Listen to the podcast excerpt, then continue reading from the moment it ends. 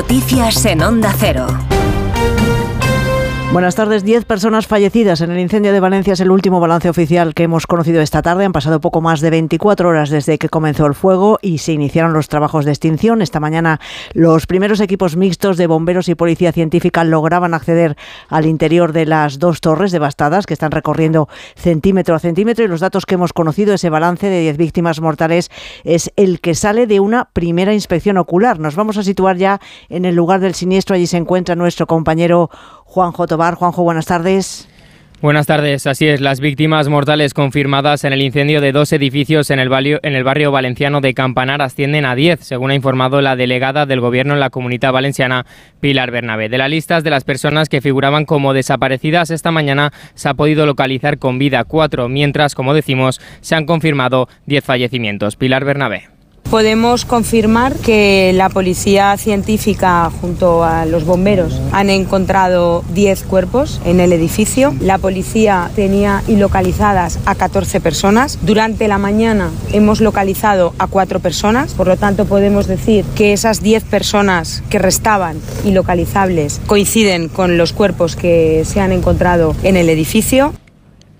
Hace unos minutos se ha producido el relevo entre bomberos y policía científica que han accedido a algunas de las 138 viviendas calcinadas. Sobre estos hechos, la titular del juzgado de instrucción número 10 de Valencia ha abierto diligencias para investigar las causas del incendio y ha decretado el secreto de las actuaciones a fin de proteger la intimidad de las víctimas y sus familiares. Al margen de la búsqueda de esas personas desaparecidas o de las novedades sobre la investigación, otro de los problemas a los que hacer frente en estas primeras horas pasada la tragedia es dar apoyo a los que se han quedado sin nada, sin un techo. En las últimas horas ha ido aumentando el número de personas que se están alojando en el hotel que se ha habilitado, habilitado para ese propósito, a cuyas puertas se encuentra nuestra compañera Begoña Perpiñá. Begoña, buenas tardes. Muy buenas tardes. Así es, siguen entrando y saliendo del Hotel Valencia Palas los afectados por el incendio en Campanar. Hemos hablado con el director del hotel, Javier Vallés, quien ha actualizado las cifras de los afectados eh, que se hospedan aquí. Asciende a 105 personas alojadas en cerca de 50 habitaciones.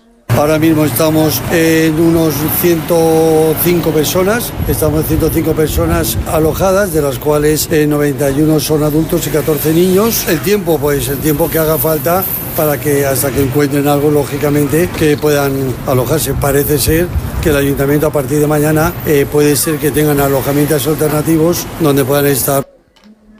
Precisamente hace escasos minutos han llegado a las puertas del hotel dos furgonetas de la Asociación Valenta con ropa para bebés, pañales, carros, toallas que, como hemos comentado, se están hospedando aquí en el hotel. Cualquier ayuda es poca, han dicho, y agradecen la solidaridad que están mostrando vecinos tanto de Valencia como incluso de pueblos y ciudades de los alrededores. Efectivamente sí, porque como en otras tragedias, también en esta de Valencia se muestra el lado más positivo de las personas, que es ese, el de la solidaridad, el de la empatía. Han vuelto a abrirse paso una vez más para prestar apoyo a los que lo están pasando mal, hoteles, albergues, comida y sobre todo compañía. Lo ha podido comprobar nuestro compañero Pablo Albella. Pablo, buenas tardes.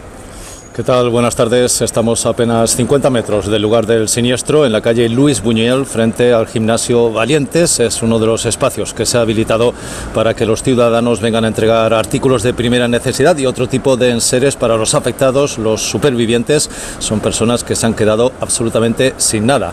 Están desbordados de solidaridad. Esto es lo que nos acaban de comentar. Aquí no paran de llegar personas trayendo todo tipo de artículos, desde pasta de dientes a ropa interior recién comprada. Por ejemplo, esto es lo que nos contaba una señora hace apenas unos minutos. He traído dos piezas muy bonitas, es un abrigo cabel y un traje de chaqueta negro a rayas muy bonito. Y espero que alguien lo aproveche porque estaba viendo la televisión y, dices, ¿qué haces? ¿Sabes? Y me he emocionado. Y no soy de esta zona, así que me voy andando. Espero que alguien lo aproveche porque es muy poca cosa, pero por lo menos es la voluntad y las ganas de ayudar a la gente. Bueno, pues precisamente ropa es lo que menos hace falta ahora, según nos acaban de comentar. Hay demasiada y lo que hace falta son más productos de higiene, también material escolar y cajas, cajas de cartón para poder trasladar todo lo que aquí viene llegando. Tenemos otros asuntos. Están a punto de cumplirse dos años de la guerra de Ucrania. Este vuelve a ser el asunto que se está abordando en la Asamblea General de la ONU, donde acaba de intervenir el ministro español José Manuel Álvarez. Agustín Alcalá, buenas tardes. Buenas tardes desde las Naciones Unidas. En su discurso ante la Asamblea General, José Manuel Álvarez ha recordado nada más comenzar a las víctimas de la brutal guerra de Vladimir Putin.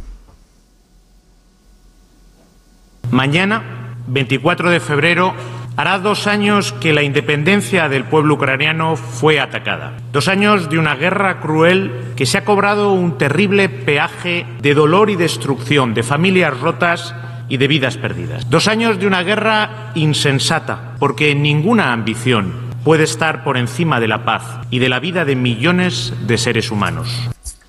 El ministro de Asuntos Exteriores ha condenado la agresión de Rusia contra Ucrania, los actos criminales cometidos contra los civiles, los niños y las mujeres y ha asegurado que no puede haber impunidad. La bolsa española ha cerrado hoy a la baja, pero ha subido un 2,47% en la que es la mejor semana en los últimos tres meses, animada por los resultados empresariales y los máximos históricos de algunas plazas internacionales. Y a esto sumamos la pregunta que les hacemos en nuestra página web onda0.es.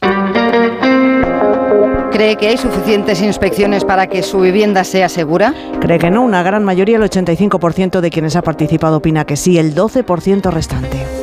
Y los deportes, Aitor Gómez, buenas tardes. Buenas tardes, esta noche vuelve la Liga, empieza la jornada 26 a partir de las 9 en Anoeta, Real Sociedad Villarreal. No se van a jugar este fin de semana los partidos de los equipos valencianos, quedan aplazados por el incendio, el Granada-Valencia en primera división y el Levante Andorra en segunda. Mañana sí que seguirá la jornada con, entre otros, un Barça-Getafe en Montjuic. Bordalás habla de Xavi y Xavi habla del estilo del Geta. Yo también tengo un, gran respeto y admiración eh, y, y mi reconocimiento también a Xavi, porque no hay que olvidar olvidar que ha ganado una liga y una supercopa y parece que, que se nos olvida, ¿no? Muy rápido.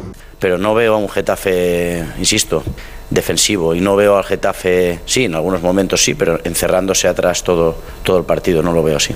El domingo habrá un Real Madrid-Sevilla en el Bernabéu con homenaje a Sergio Ramos y sin José Lu en el Madrid por lesión en el tobillo estará unas tres semanas de baja el delantero. Y más citas para hoy, la selección femenina juega a partir de las 9 la semifinal de la Nations League ante Países Bajos. Ganando, España, además de estar en la final, estaría clasificada para los Juegos Olímpicos de París. Volvemos con más noticias a partir de las 7 de la tarde de las 6 en Canarias, en La Brújula, en una edición especial desde Valencia con